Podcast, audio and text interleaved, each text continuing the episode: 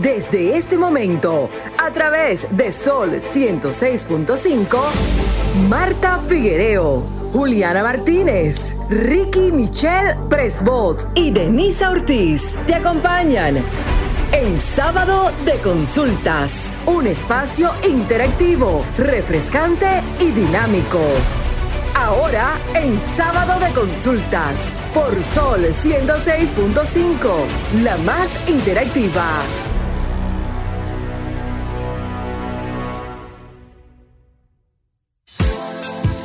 Tardes República Dominicana, buenas tardes el mundo que sintoniza a través de esta la más interactiva, la Sol 106.5 FM de 1 a 2 de la tarde, el interactivo de la orientación, sábado de consultas. Bienvenido a todos nuestros radio oyentes, no solo que están aquí en sintonía con el dial, sino también a través de las plataformas digitales. Como cada sábado, contentísima de poder llegar a los hogares dominicanos.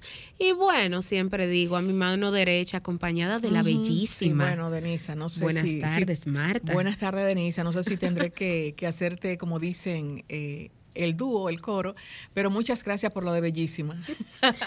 bueno, sí, buenas tardes, encantada de volver a encontrarnos este sábado eh, para llevarle un programa sumamente importante con unos temas que ustedes no lo van a escuchar en otro programa. Claro Así que, que estén no. atentos y con una especialista de primera. Así es, así que quédense en sintonía y no sin antes recordarles nuestras redes sociales, las de este espacio, arroba sconsultas rd, tanto para Facebook, Twitter e Instagram. Ahí pueden buscarnos, googlearnos y decirnos esos temas que ustedes quieren que tratemos aquí porque la materia prima de sábado de consultas siempre son nuestros oyentes. Y la suya, Marta Figuereo. Figuereo M, Figuereón en Instagram y Figuereo rayita abajo Marta en Twitter. En Twitter. Y Marta Figuereo en TikTok. Ah, ¿Dónde? En TikTok. ¿Cómo? Sí. Bueno. ¿Tú eh, pensabas que era la única? No, Pues para no, nada, todos, para nada. Bueno, tenemos. pues como siempre digo, en todas mis plataformas digitales, tanto Facebook, Twitter, Instagram y TikTok, arroba Denise Ortiz. Ahí pueden googlearnos también y, como siempre dice Marta, estalquearnos, estalquearnos, ¿verdad, Marta? Así es, así bueno, es. de entrada, de inmediato, iniciamos con nuestros temas, eso te top 3 que ha sido tendencias durante toda la semana, esos temas que nos hacen ruido o en su defecto alguna experiencia personal que hemos tratado en la semana y aquí lo traemos a colación. Así que vamos a iniciar con la bellísima Marta Figueroa. Te fuiste adelante, te fuiste adelante, yo te iba a secundar. Pero eh, hay un tema que nos ha tocado o nos está tocando a los dominicanos. Me imagino también que es a nivel mundial, como estamos viviendo, es con relación a la violencia.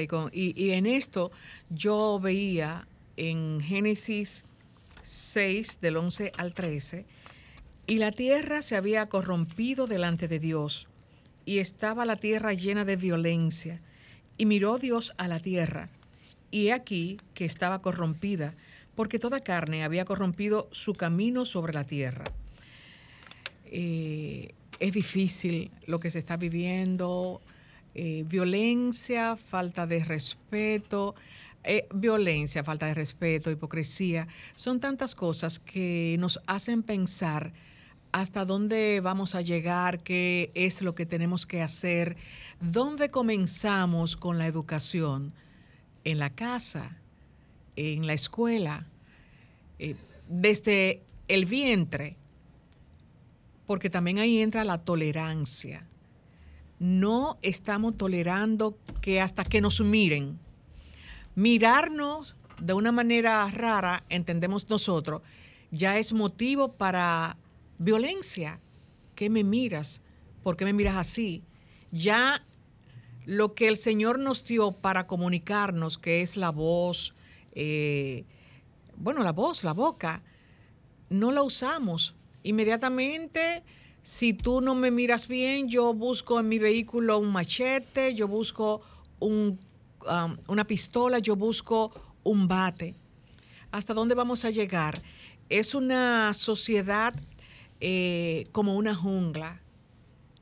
Y cada vez que nosotros vemos eh, los audiovisuales, medios de comunicación, tanto en redes sociales como eh, la televisión, eh, no vemos amor. Lo que vemos es una persona que está airada de que tú le hiciste y lo que debo hacer es desaparecerte y quitarte del mapa.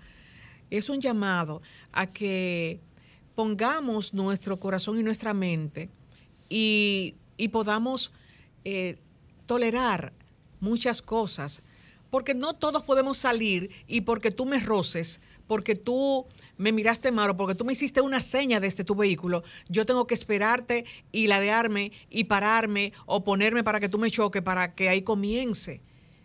Y ustedes, el otro grupo, por favor, dejen de grabar, porque todo lo graban y en vez de ayudar, de susanar, lo que hacen es que encienden la ira de uno u otro vamos a ser coherentes, vamos a, trabajar eh, desde el amor y con amor.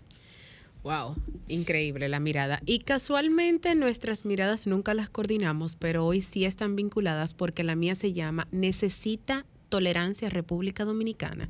Justamente esta, esta palabra porque me hizo ruido una reciente información donde dice que los homicidios por conflictos de convivencia superan los causados por delincuencia en la República Dominicana. Y esto me hizo ruido porque 57.4% representan del total de muertes violentas en la República Dominicana los causados por convivencia. Y justamente traigo esto a colación a propósito de que para nadie es un secreto que durante toda esta semana hemos visto muchos incidentes ocasionados por conductores ocasionados porque yo sí y tú no, porque yo soy la que tengo que pararme, pero tú no te puedes parar, por la simple palabra ceder. Ceder ante un semáforo que se puso en rojo y el otro pueda cruzar. Ceder en una vía donde nosotros estamos los dos, pero yo tengo que cruzar porque yo soy grande y tú eres pequeño.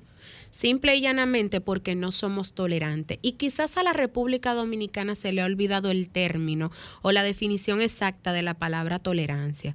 De acuerdo a la RAE, a la Real Academia de la Lengua Española, es la actitud de la persona que respeta las opiniones e ideas o actitudes de, los, de las demás personas, aunque no coincidan con las otras personas o con las propias.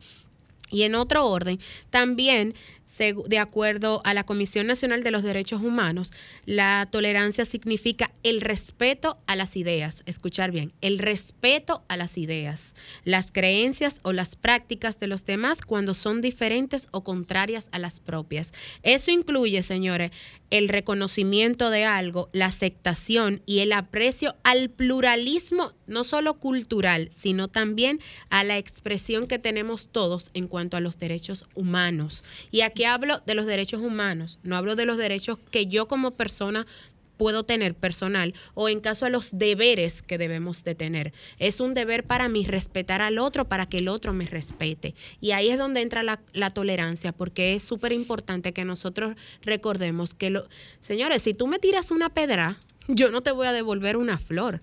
Si tú me, me sacas un arma, lamentablemente el cuerpo va a reaccionar porque somos seres humanos que reaccionamos ante estímulos y lamentablemente los dominicanos somos de sangre caliente. Somos personas que no somos capaces de frenarnos cuando otros nos atacan. Y es ahí donde llamo a la, a la tolerancia, al amor al otro, recordar ese versículo de la Biblia donde están los diez mandamientos, donde Dios nos manda amar al prójimo como a nosotros mismos. Pero todavía me voy más lejos y en la Biblia dice que en caso de que nuestro hermano nos haga daño, a perdonarlo 70 veces 7. Que, que siempre. Y tú sabes, Denisa, que eh, a mí me enseñaron eh, a decir... Eh, no estoy de acuerdo con tu opinión, pero la respeto. Respeto tu opinión, pero no estoy de acuerdo. Y yo decía las redes, pero los que quieren dirigirnos y muchos que, que están en los medios que usan este aparato, se pronuncian así. Sí, no podemos decir que solamente es el pueblo, el pueblo llano, simple y llanamente, sino personas que entendemos lo que deben llevar es un mensaje de, armonía. Vemos en cómo se habla, y de hecho hasta en paneles, de programas de paneles, donde se le falta el respeto al compañero.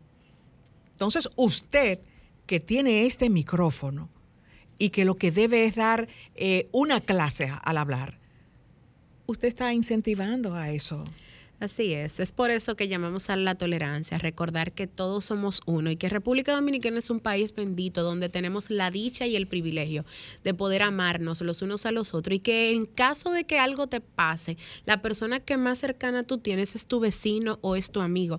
Entonces, vamos a reincorporar ese valor de la tolerancia y del amor al prójimo que teníamos o que tienen nuestros ancestros, porque bien recuerdo que mi abuela decía que cuando salía a hacer una compra o a comprar el pollo para hacer la comida, la persona más cercana que ella tenía era el vecino y dejaba a sus hijos con el vecino. Entonces vamos a recordar esos valores que tenemos, pero que todavía como que lo hemos guardado en una gaveta. Entonces vamos a sacarlos nuevamente porque venimos y vamos a tener nuevas generaciones que van a necesitar recordar ese valor por y para siempre en sus vidas. Así que mantengan la sintonía con este espacio porque en breve regresamos con más de Sábado de Consultas. Adelante, Romer. Estás escuchando Sábado de Consultas por Sol 106.5, la más interactiva. En Sábado de Consultas, consulta de salud. Regresamos, retornamos a este sábado de consultas y como le decía al principio, nosotros tenemos una excelente neumóloga internista eh, que nos acompaña, es la doctora, a mí me gusta decirlo así, Magdalene, Magdalene Ceballos. Ah, ¿Es correcto? Sí, está Magdalene, Ah. yes, en All inglés. right. Eh, y con Magdalene vamos a abordar el tema de la resistencia inmunológica. Eh, para muchos que no sabemos, porque yo no sé que no saben, Resiliencia. resiliencia, así que eso de levantarse. Así es que, hola doctora Magdalene. Hola, hola. Es así que se dice, no es, Magdalene. No, no, Magdalene. Es Magdalene. Me dicen Madeline, cariñosamente Exacto. Madeline, a sus órdenes. Exacto. Encantada de acompañarles en este día como cada vez. Bueno, doctora, bienvenida a nuestro espacio de entrada. Magdal ¿Cómo Mag- Magdalene. Ok, lo diré. Siempre Marta me lo dirá, siempre, para Pero que para que escuche. esté cómoda, dile mm, Madeline. Madeline, yes. ok, ok, yes. Bueno, Madeline, contentísima de que estés nuevamente en nuestro espacio porque es una de las cosas que, que Sábado de Consulta experimenta es traer esos temas, esos tópicos que no son tan comunes. Y cuando estábamos el sábado pasado en cabina, a Marta y a mí se nos ocurrió la idea de traer una neumóloga porque hemos hablado muchísimo de gripe. Hablamos de gripe, hablamos de COVID, hablamos de influenza, pero, ¿y esas personas que tienen la dicha, el privilegio de no presentar ningún tipo de afección viral porque tienen un sistema inmunológico bastante fuerte? Entonces es ahí donde entra la resiliencia inmunológica. Entonces vamos a orientar un poquito a nuestros oyentes con la pregunta base. ¿Qué es la resiliencia inmunológica? Así es, bueno, se define, en realidad es un concepto emergente que viene abordándose desde el año 2021 y del que pues hacen falta más estudios e investigaciones científicas para conocer todas sus implicaciones y aplicaciones clínicas en el área de la salud pero hace referencia a esa capacidad que tiene nuestro sistema inmunológico de poder enfrentar condiciones de salud, de poder enfrentar patógenos, virus, bacterias, parásitos y resurgir como el ave fénix, enfrentarlas pero también mitigar y reducir a un mínimo el grado de inflamación asociado a este proceso donde se encuentra el sistema inmunológico con el patógeno o con cualquier otro tipo de estimulación antigénica en nuestro cuerpo. Es decir, se necesita tener un sistema inmunológico que sea eficaz, que sea competente, pero igualmente que de esta misma forma el sistema inmunológico tenga esa capacidad de poder controlar la inflamación asociada. Con esto quiero decir que la inflamación en nuestro cuerpo es realmente un adversario y es que todas las enfermedades habidas y por haber, el sustrato, ¿verdad?, a partir del cual se desarrollan es la inflamación. Se inflama un tejido, se inflama un órgano, se inflama un sistema y esta inflamación va desencadenando una cascada compleja de procesos, de eventos que dan al traste con la enfermedad. Tenemos un sustrato inflamatorio y la competencia inmunológica, que es lo que va a definir la resiliencia inmunológica de cada paciente. Eh, doctora, pero esa... No, no, el nombre, el nombre. Ah. Ese sistema inmunológico tiene que ver eh, a nivel genético o como tú te vayas comportando con relación a tu alimentación, tu estilo de vida. Así es. La, el sistema inmunológico de cada quien depende de muchas cosas. Hay muchos factores ahí que están asociados. La genética, por supuesto, siempre tiene un rol fundamental, esencial en el desarrollo de enfermedades, pero también el sistema inmunológico se desarrolla a lo largo de la vida con la exposición que tiene cada individuo, el lugar donde vive, dónde habita, qué hace, cómo se desenvuelve, qué enfermedades ha enfrentado a lo largo del transcurso de su vida, de manera que tenemos este, un componente adquirido en el sistema inmunológico, pero también puede ser heredado. Doctora, usted sabe que estamos, eh, bueno, estamos en temporada ciclónica y a propósito de esto, ¿cuáles son esas afecciones virales que más son más frecuentes en estos momentos en República Dominicana? Excelente. La Sociedad de Neumología recientemente emitió una alerta eh, emitió un comunicado donde se hace constar que tenemos una mayor incidencia de casos de COVID-19, de influenza, que es la misma gripe. La gente le denomina gripe a la influenza, que puede ser A y B. E igualmente virus sincitial respiratorio. Esas son afecciones virales que están circulando ahora mismo en la población.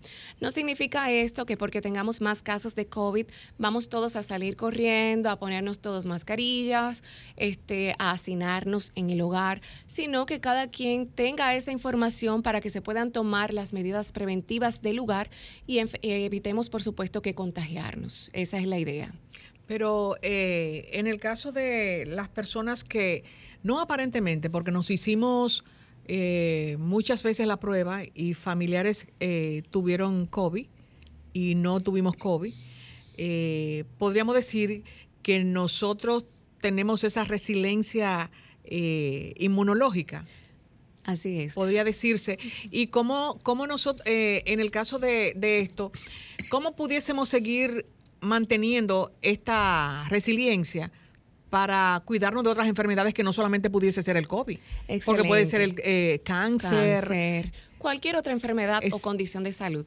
Todos tenemos un amigo, un vecino, un tío que parece un superhéroe con el COVID, con la influenza, que se enferman poco, que si tienen una gripe es, un, es una situación de dos, de tres días y ya están bien. Mientras que hay pacientes que sufren una gripe y todavía a los tres meses, a los seis meses, tienen evidencia de que realmente hay un mal funcionamiento inmunológico, tienen datos de que continúa ese estado inflamatorio ahí, quedan con algunas secuelas que todavía no son subsanadas. Es decir, que todos tenemos esa persona acercada a nosotros que parece un superhéroe porque se enferma poco. Pero la clave de todo esto es el sistema inmunológico de cada quien. Hay personas que simple y sencillamente se enferman más porque tienen una competencia inmunológica más baja. El sistema inmunológico de estas personas funciona menos, pero también tienen más inflamación. Como cuáles? Todas aquellas personas que tienen comorbilidades de base, que sufren de alguna condición, sobre todo enfermedades que son inflamatorias per se como el lupus eritematoso sistémico, la artritis reumatoide, todas las enfermedades que son inmunológicas como tal, ya son personas que tienen pues un factor de riesgo asociado para inflamarse un poquito más. Ahora bien, hay otras personas que tienen un sistema inmunológico que es muy eficaz, pero se inflama demasiado. Y la inflamación, donde sea que esté, como ya dijimos, pues es un adversario para la salud y va a determinar que la evolución de este paciente sea menos favorable que el resto de la población. Ahora bien, ¿cómo podemos fortalecer nuestro sistema inmunológico? La primera recomendación que siempre debemos de tener en consideración es llevar un estilo de vida que sea saludable. Esto implica pues una alimentación balanceada, una alimentación adecuada, evitando que por supuesto la ingesta de alimentos de comida chatarra que lo que hacen es aportar más radicales libres, este, más factores estresores a nuestro cuerpo que inflaman también más. Por ende, la inflamación siempre va a tener ese sustrato ahí que puede venir, de hecho, de lo que comemos, de lo que bebemos, las comidas, las bebidas que no son saludables, todo esto afecta nuestra salud. Por otro lado, también el peso corporal mantener un adecuado peso corporal es saludable. Y lamentablemente hay muchos pacientes que a veces se pueden ofender un poquito pero todo lo que esté y vaya en aras de mantener una buena salud debe ser recomendado por su médico. Aquellos pacientes que ya tienen cierto compromiso de su función pulmonar debido al sobrepeso, a la obesidad, yo soy de las primeras que los envío al nutricionista, este, los envío también al gastroenterólogo para valorar un balón gástrico o bien si ya es un peso corporal que está bastante elevado, pues se debe valorar una decisión definitiva, que en estos casos es la cirugía bariátrica. Y precisamente, doctora, eh, perdóname, Denisa, en ese sentido, porque me, ha llamado mucho la atención este tema, eh, ¿no tiene que ver la resiliencia inmunológica con edad, con sexo? Mm. Excelente. Bueno, siempre se ha hablado de que la edad es un factor de riesgo. Para toda enfermedad, siempre la edad, porque sabemos que a mayor edad, menos competencia del sistema inmunológico. ¿Por qué? Porque simple y sencillamente los tejidos, los órganos, con el paso de los años, con el paso del tiempo, van perdiendo ciertas funciones. De manera que el envejeciente siempre va a ser una población de riesgo, un paciente vulnerable para enfermarse, para afectarse. Y por supuesto que el sistema inmunológico se compromete un poquito más. Pero por encima de la edad del paciente tenemos las enfermedades preexistentes de este paciente, de qué sufre esta persona. ¿Por qué? Porque podemos tener un paciente de 70 años sin ninguna comorbilidad que todavía tenga un sistema inmunológico eficaz y que además tenga un nivel de inflamación que sea bajo y podemos compararlo con un paciente que sea joven, que tenga 17 años, pero que tenga alguna condición de base como el asma, como el lupus, como la rinitis, como cualquier otra condición de salud. Ya van sumándose estas comorbilidades, estos factores de riesgo que evidentemente pueden reducir la resiliencia inmunológica de este paciente. A ustedes que nos sintonizan, que están en casita, es tiempo de que se sumen a esta conversación marcando nuestros números. Adelante, Romer. Comunícate 809-540-1065. 1-833-610-1065 desde los Estados Unidos. Sol 106.5, la más interactiva. Bueno, doctora, antes de irnos a la pausa tenía una, una duda. Bueno, tenía una consulta, pero vamos a atender a nuestros oyentes, que son la prioridad de este espacio. Buenas tardes, ¿quién nos habla y desde dónde? Buenas tardes. El Mirador del Oeste. El Mirador del Oeste, adelante. Adelante con su inquietud para la doctora. ah, ¿Aló? Sí, le escuchamos. Sí, ¿puedo hablar? Sí, claro, está al aire. Yo pienso que la moral y cívica se necesitan. Yo pienso eso. Además, que se eduquen, que se le den conferencias con frecuencia. Ahí está Muchísimas gracias. A las miradas. Así es. Buenas tardes. ¿Quién nos habla y desde dónde? Eh, habla Primitiva. Desde la Romana. Ay, amén, amén. nah. Ay, pero espérense. ¿Qué pasó con ese teléfono primero? Ah, no, no, no, espérense, hija, que, que estoy en la televisión, entonces déjeme bajar, déjeme bajar. Escúchenos por, por acá por la radio, cuéntenos, ¿cuál es su inquietud para la doctora Primitiva? Bueno, hija, déjeme saludar, un saludo para usted y al pueblo dominicano. Y doctora, como siempre, gracias por su tiempo y tratando un tema que no es muy común tratarlo en los medios, pero... Yo se lo dije. Sí, sábado de consulta marca la diferencia en, en cuanto a su, a su programación para el pueblo dominicano. Eh, bueno, con, eh, un segundito quiero, eh, con relación a la mirada, que eso no hay que comentarlo, pero me llegan mucho y coincido al 100% con ustedes, con, con la mirada que ustedes tratan. Yo siempre digo que si usted no ama a su prójimo, mucho menos está obligado a odiarlo por favor. Y tenemos que volver, sí, a eso de cuando yo nací, de la hermandad que había entre los vecinos, eh, entre unos y otros. Tenemos que volver a eso, por favor. Bueno, doctora, eh, ¿cómo usted podría definir con palabras llanas para que la gente menos, o sea, con menos conocimiento en el tema, como yo, podamos entender eh, qué es el sistema inmunológico y cómo protegerlo o, cuidarlo. Gracias. A usted, Primitiva. El sistema inmunitario o inmunológico es aquel que está encargado de protegernos de virus, de bacterias, de patógenos, todo aquello que nos pueda enfermar. Es la defensa de nuestro organismo, de nuestro cuerpo, lo que nos mantiene sanos, en buenas condiciones de salud. Y para cuidarlo hace falta, en primer lugar, pues estar, estar alertas a cualquier aviso de nuestro cuerpo, de nuestro organismo, de que algo no esté funcionando bien. Cuando usted tenga síntomas, tenga tos, tenga falta de aire, tenga alguna dolencia, le moleste alguna parte del cuerpo, acudir en busca de ayuda e investigar qué está sucediendo en ese caso. Igualmente, como bien decíamos, la actividad física, mantener un peso corporal que sea saludable, realizar este, algún tipo de actividad todos los días. La salud es enemiga del sedentarismo. Y lamentablemente el sedentarismo en esta década, en este siglo, es el primer enemigo de los seres humanos. Así es. Lamentablemente. Entonces, realizar actividad física 30, 30 minutos todos los días o 150 minutos a la semana siempre va a aportar esos beneficios a nuestra salud cardiovascular pulmonar y por supuesto que realizarse sus chequeos preventivos de, de lugar este, tempranamente y de manera oportuna. Doctora, usted hablaba con relación a la inflamación. Yo quiero como una explicación así, a lo primitiva. Eh, ¿Qué es lo que hace el, el sistema inmunológico para tratar de frenar esa inflamación en el cuerpo? Excelente. Bueno, cuando nosotros como seres humanos enfrentamos algunas condiciones de salud, nuestro sistema inmunológico va a atacar ese virus, esa bacteria, ese patógeno, esa estimulación antigénica que está desencadenando ese daño en nuestro cuerpo. ¿Cómo lo ataca? A través de los glóbulos blancos, que son células de la defensa, y de esta forma se liberan citoquinas que son proinflamatorias. Se liberan interleuquinas, citoquinas, entre otros compuestos de la inflamación. En algunos pacientes, esta respuesta inflamatoria es tal y es producida por el mismo sistema inmunológico de cada quien, es tal que termina siendo realmente el motivo por el cual empeoran los pacientes.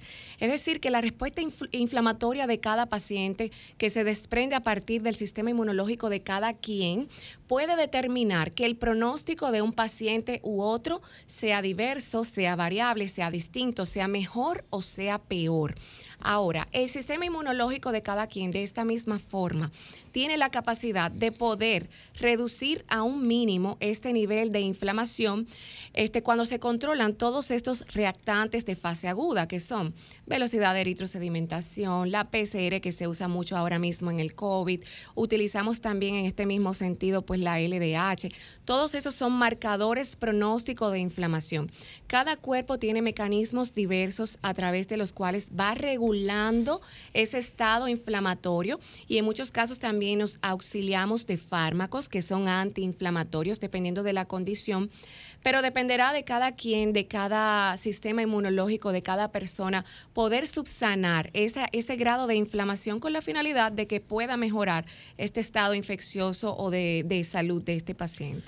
Doctora, ha mencionado dos, eh, en dos ocasiones dos temas que me llaman mucho la atención. Uno habló de que hay algunos algunas bebidas que ocasionan algún tipo de inflamación.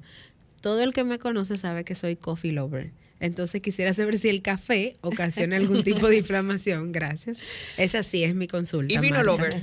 Ah, bueno, el vino también, también. Bueno, no hay realmente estudios que nos pudieran decir que el café tiene esos efectos este, proinflamatorios como tal en el cuerpo. De hecho, el café tiene muchos estudios donde los resultados y, bueno, los beneficios superan el riesgo. ¿Beneficios? Sí, los ah, beneficios. pero, pero bien. Ahora bien, de lo que sí se habla en torno al café es probablemente al daño gastrointestinal, que puede acelerar una gastritis, que no se debe tomar en aquellos pacientes que tienen úlcera, porque realmente pues sabemos que el estómago es un órgano muy noble y en muchos casos no solo el café, hay muchas situaciones y muchas bebidas que también lo pueden lesionar y lo pueden inflamar un poquito.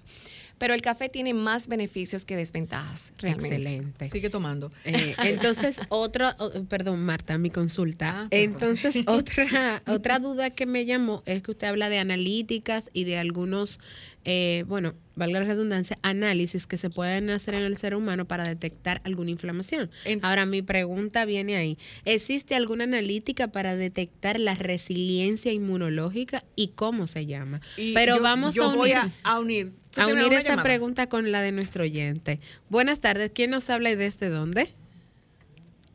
Buenas Aló. tardes. Sí, a la orden. Buen día. Yo quería comunicar, ¿cómo me he podido comunicar con Johnny, con Jochi Santos? Eh, bueno, eh, Hochi Santo está de lunes a viernes aquí en Sol 106.5, eh, al igual a través del 809-540-1065. Ese es el contacto que puede hacer todos los sábados. Yo Eh, de lunes a viernes. Yo iba a unir esto con relación a que nosotros cuando nos hacemos lo, la analítica, eh, casi Microchequeo sie- a- ajá, exacto, médicos. casi siempre nos fijamos cómo tengo la hemoglobina, Exacto. cómo tengo el eh, colesterol, Importante, el, el hematócrito, azúcar. Pero no nos detenemos a ver los glóbulos blancos. Ah, Entonces, excelente. el papel junto con la pregunta de Denisa de los Sí, glóbulos Ahí blancos. mismo está. Excelente, sí. Con un simple hemograma ya se puede saber por dónde anda la inmunidad de cada quien. Los glóbulos blancos son células de la defensa en nuestro cuerpo, por lo que tener realmente un conteo reducido de los mismos ya traduce que hay un compromiso inmunológico de algún tipo. Ese es uno de los hallazgos en los cuales siempre debemos este, fijarnos al momento de realizar un hemograma.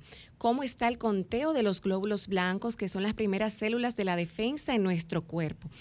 Los glóbulos blancos también eh, los podemos dividir en dos tipos. Linfocitos, hay polimorfonucleares, dentro de los cuales tenemos los neutrófilos, pero también tenemos por otro lado los linfocitos, que entre ambos son células de la defensa como tal. Los linfocitos se elevan cuando tenemos condiciones generalmente virales, los neutrófilos se elevan cuando hay condiciones de salud que van a favor de bacterias.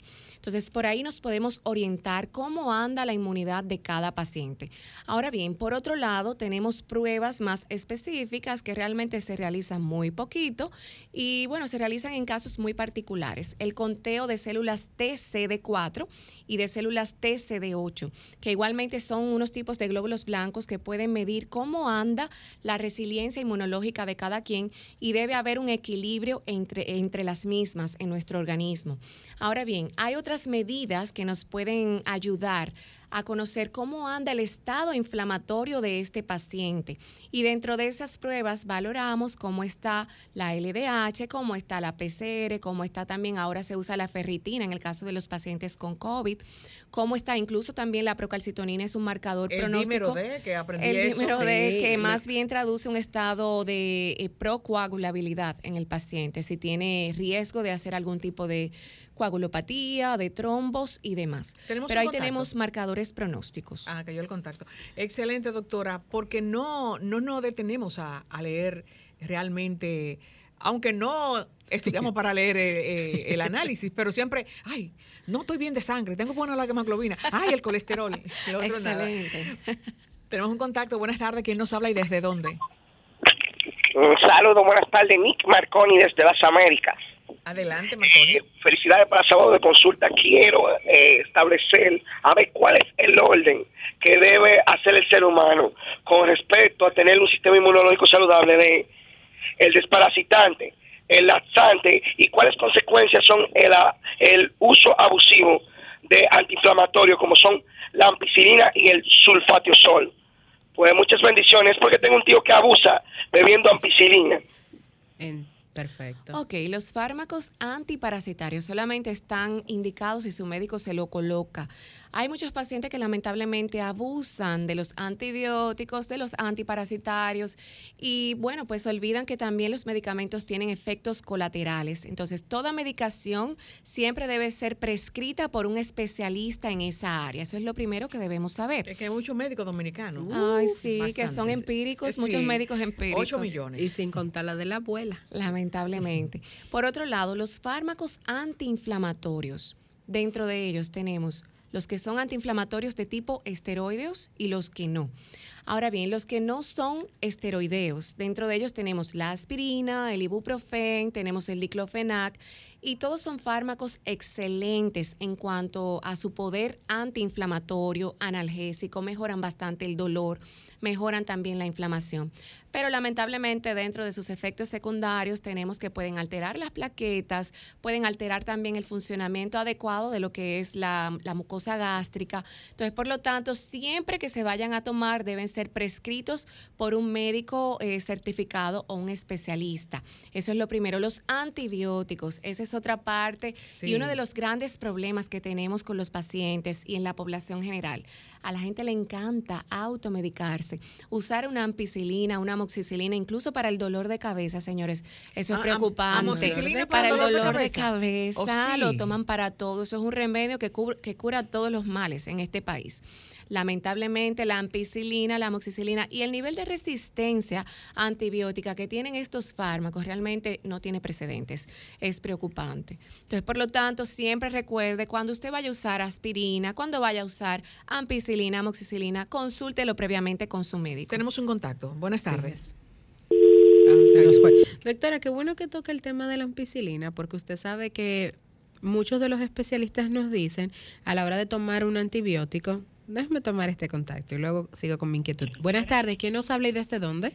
Le habla Carmen desde el Quisqueya. Gracias, Carmen. Adelante con su inquietud. Eh, yo eh, no escuché bien. La doctora habló de los glóbulos blancos y no escuché bien cuando habló tener linfocitos altos y cuando es cuando la prueba alta sale para, para la trombo. Quiero oír esta información de nuevo. Perfecto. Vamos a unir la pregunta de Carmen con la de este oyente, doctora, y la respondemos en conjunto. Buenas tardes, ¿quién nos habla y desde dónde? Bueno, la segunda, porque tengo que aprovechar la doctora, porque veo que domina al 100% el tema. Ay, está en sábado de consulta. Nosotros no, no, no, invitamos gente que no domine. doctora, doctora querida, eh, ¿qué usted cree? O sea, ¿qué? O sea, esto, esta pregunta es para la gente eh, alta, de clase alta y, clase baja, como se dice, de poco de, menos dinero, ¿cómo nosotros podemos alimentarnos? ¿Qué tipo de alimento eh, podemos, o sea, eh, para, para cuidar nuestro sistema inmunológico y hasta dónde hace daño el alcohol, la juca y todas esas cosas que matan la gente? Gracias. Muy bien. La primera pregunta del hemograma, de los glóbulos blancos. Los glóbulos blancos son la célula de la defensa de nuestro organismo. Y en ocasiones, cuando tenemos condiciones de salud de tipo viral, suelen elevarse a favor de los linfocitos, que eso está ahí detallado en un simple y sencillo hemograma. Cuando tenemos condiciones que van a favor de bacterias, pues ahí se elevan los neutrófilos, que son las células también de la defensa, pero que combaten las bacterias. En cuanto al estado de la hipercoagulabilidad, este, hay muchas condiciones de salud que pueden elevar estas pruebas de coagulación, dentro de ellas el dímero D el cual siempre se evalúa en aquellos pacientes que tienen insuficiencia venosa, que tienen problemas de la, eh, de la circulación, que tienen un, un problema de coagulación ya de base, pues siempre investigamos esa prueba porque nos avisa si realmente está pasando algo con la coagulación de este paciente y se llama dímero D. La otra pregunta que es en torno a la alimentación. Primitiva. Siempre, así es, siempre hablamos de la importancia que tiene el consumo de carnes magras, que estén poco saturadas, con grasas, este, sobre todo que no sean fritas, ¿verdad? Porque al dominicano también le encanta la comida frita y a veces en, en una grasa, en un aceite que ya ha sido precocido una cantidad innumerable de veces, lo cual hace bastante daño. Este aceite que se calienta, se quema, se recalienta todo eso hace demasiado daño. E igualmente, pues la, la, ingesta de alimentos que no tengan tanto estrés oxidativo, que no tengan tantas, tantos componentes de químicos que hayan sido procesados, evitar la comida chatarra, evitar también el refresco, evitar el alcohol. El alcohol inflama bastante nuestro cuerpo, daña la mucosa del estómago, hace daño por demás. Mencionaron también el tema de la, juca, del cigarrillo. Siempre hablamos de, de la importancia que tiene evitar adicionar factores que son inflamatorios en nuestro cuerpo. Recordemos que el tabaquismo es el primer factor de riesgo para desarrollar cáncer de pulmón, para desarrollar enfermedades pulmonares de cualquier tipo y por ende la primera recomendación es nunca fumar en ninguna de sus presentaciones. Tenemos un contacto. Buenas tardes, ¿quién nos habla y desde dónde? Nick Marconi de las Américas. Se me iba a escapar una respuesta a mi pregunta. Con respecto a cada qué tiempo el ser humano tiene que desparasitarse al año y cuál es el orden. Si primero tengo que beber el laxante y luego desparasitarme o me desparasito y después bebo el laxante. Y el uso de la comida de pH alcalino también. Perfecto, gracias. Eso de desparasitarse una vez al año, eso no está recomendado en ninguna guía de tratamiento médico.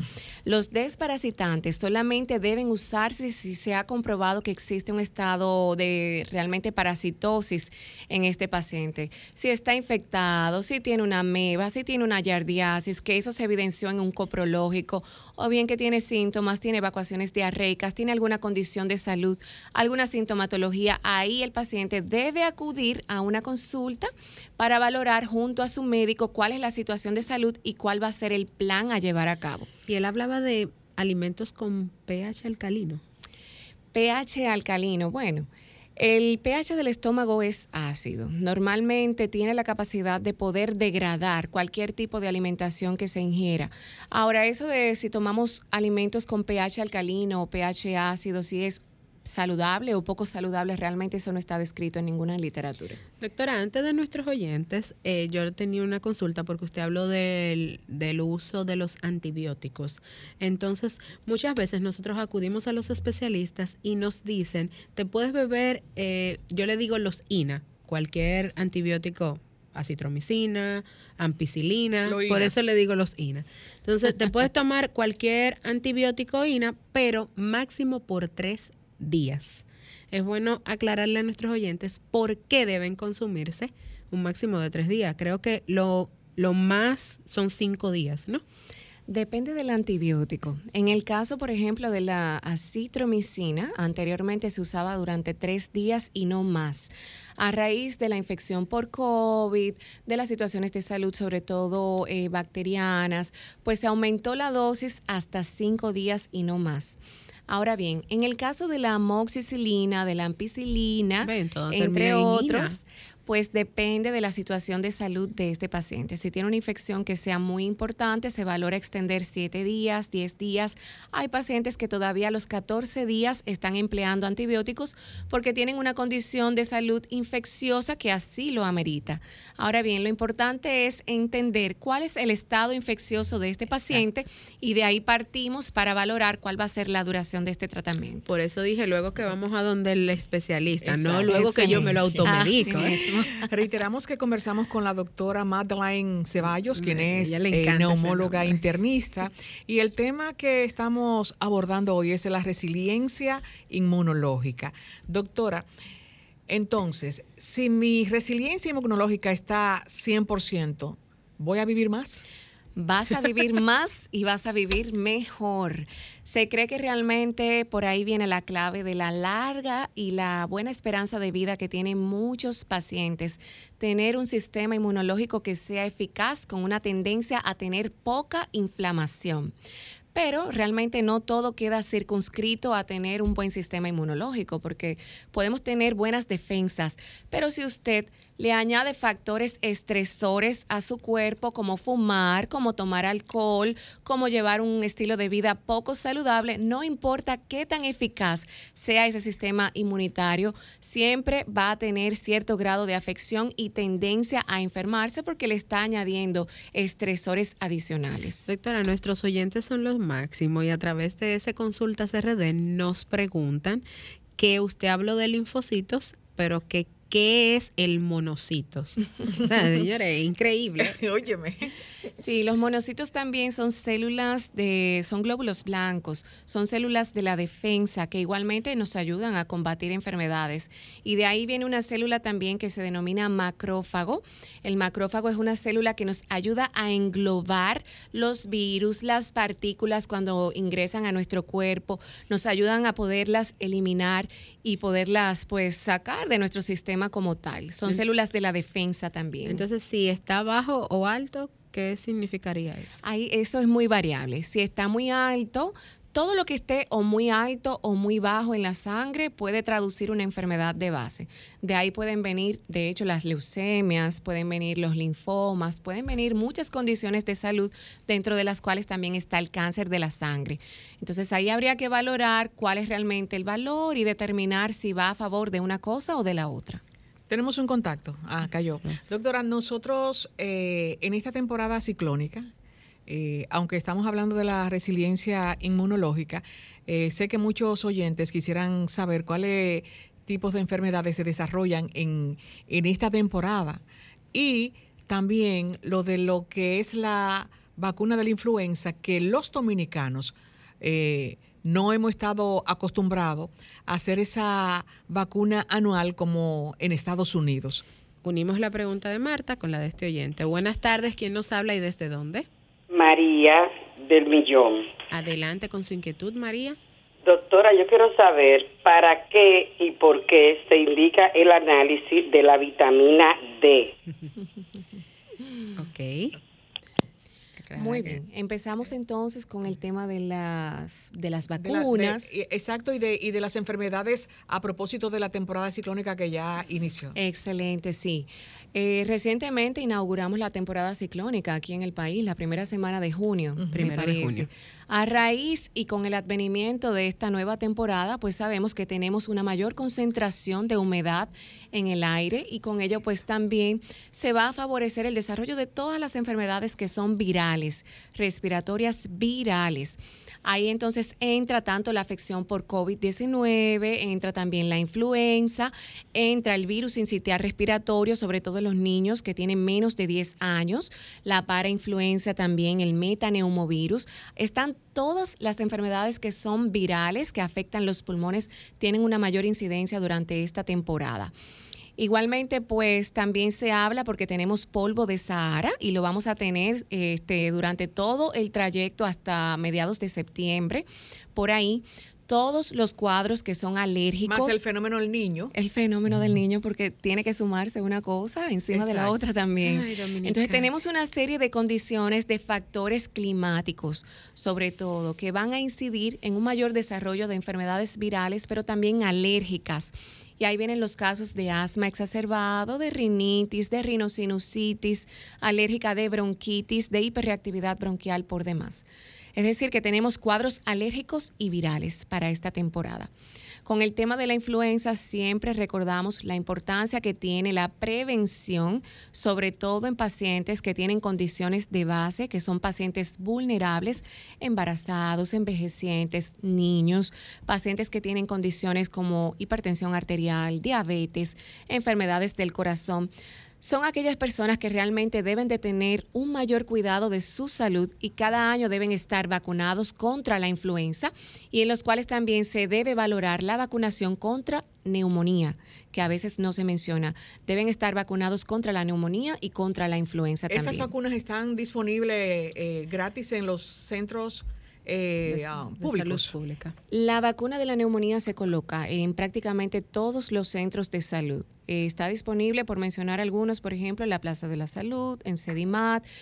En prácticamente todos los centros de salud donde haya un área de vacunación, tenemos vacuna contra la influenza y contra la neumonía. Y es muy importante recordar que la vacuna de la influenza debe colocarse todos los años, sobre todo en pacientes con condiciones de riesgo. Con relación a la vitamina D, que la... Así es, Carmen. La vitamina D va a traducir un buen funcionamiento óseo o no, porque es una vitamina que es necesaria para el fortalecimiento de nuestros huesos. Es muy importante. Ahora también se usa como un, mar, un marcador este, pronóstico y un marcador de la enfermedad por COVID-19 y se recomienda mantener buenos niveles de vitamina D en la sangre. Doctora, Pero, ¿qué pasa con un paciente que toda su vida ha mantenido la vitamina D por debajo de los niveles? Le ataca, por ejemplo, el COVID-19, ¿Puede esto generarle alguna otra condición a raíz de tener la deficiencia de la vitamina D? Bueno, cualquier deficiencia en cuanto a vitaminas en nuestro cuerpo ya traduce que realmente por ahí hay una brecha, ¿verdad? Por la uh -huh. cual la situación se puede complicar un poquito más.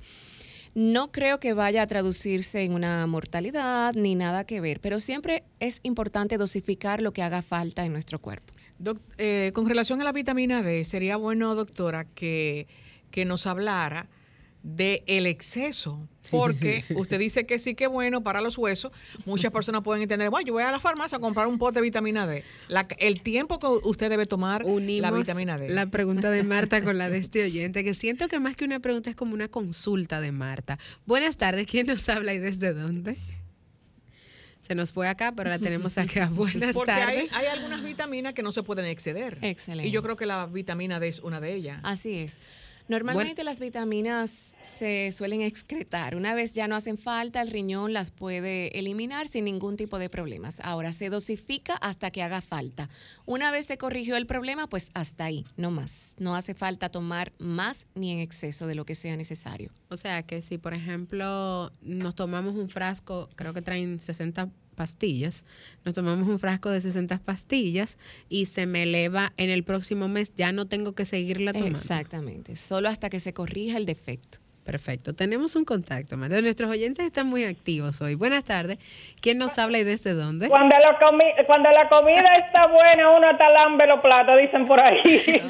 Adelante, primitiva. Eh, doctora, o sea, eh, la vitamina D, ¿cada qué tiempo hay que tomarla? ¿Cada tres meses, cada seis meses o cada qué tiempo? Esto es muy importante. Y para terminar, Juliana, de mi corazón, oí tu gran padre, Julio Martínez Pozo, que tú te graduaste. Así es que felicidades. Así es. Bueno, por- Gracias. eh, en la eh, próxima semana en la le va a hacer el próxima- agradecimiento que está disfrutando. Está sacrificada, está sacrificada, Juliana. hoy. Un saludo donde quiera que te encuentres, Juliana. Excelente. La vitamina D solo la tomamos y la indicamos si hace falta. Para saber si usted la necesita, entonces se realiza una dosificación de vitamina D y de esta forma determinamos cuánto tiempo lo va a tomar y a qué dosis. Solo si hace falta. Doctora, nuestros oyentes están súper emocionados, pero yo no puedo eh, dejar de, de concluir esta entrevista sin antes que usted nos dé esos cinco tips para nosotros, en el caso del que tiene una resiliencia inmunológica débil, se le puede llamar así, y los que ya la tienen, que tienen esa ventaja de la vida de no enfermarse o de no enfermarse ante los procesos virales, ¿cuáles son las recomendaciones para mantenerla así? Ok, muy bien. Estilo de vida saludable. Llevar un estilo de vida saludable siempre es la primera recomendación de todo médico. Coma saludable, evite comer comidas chatarras, evite igualmente la ingesta de bebidas alcohólicas, evitar fumar en cualquiera de sus presentaciones, recordemos que hace bastante daño, realice actividad física, mantenga un buen peso corporal, un peso corporal adecuado y acuda a su médico en caso de, ser necesario, de que presente algún tipo de síntomas que realmente ya lo estén alertando, pero también realícese chequeos preventivos de salud, que es muy importante, al menos una vez al año, así esté todo bien, hay que chequear la salud, hay que ver cómo anda todo. Así es, doctora. Yo sé que muchos oyentes están eh, deseosos de saber dónde pueden encontrarla. Es bueno que nos dé sus teléfonos y su, ah, sus redes, redes, sociales, Exacto. muy activas, por cierto. Estoy en Instagram como Neumo Ceballos con B larga doble L y a las órdenes en Clínica Abreu todos los miércoles y viernes a las 3 de la tarde.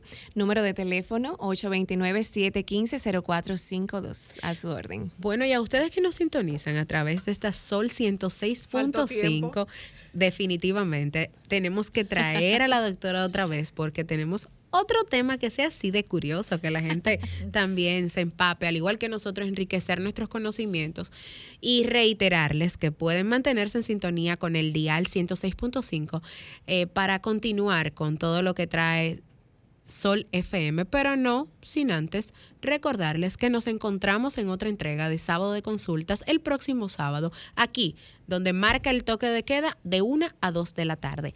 Adelante, Romer, y muchas gracias. Buenas tardes. Sol 106.5, la más interactiva. Una emisora RCC Miria.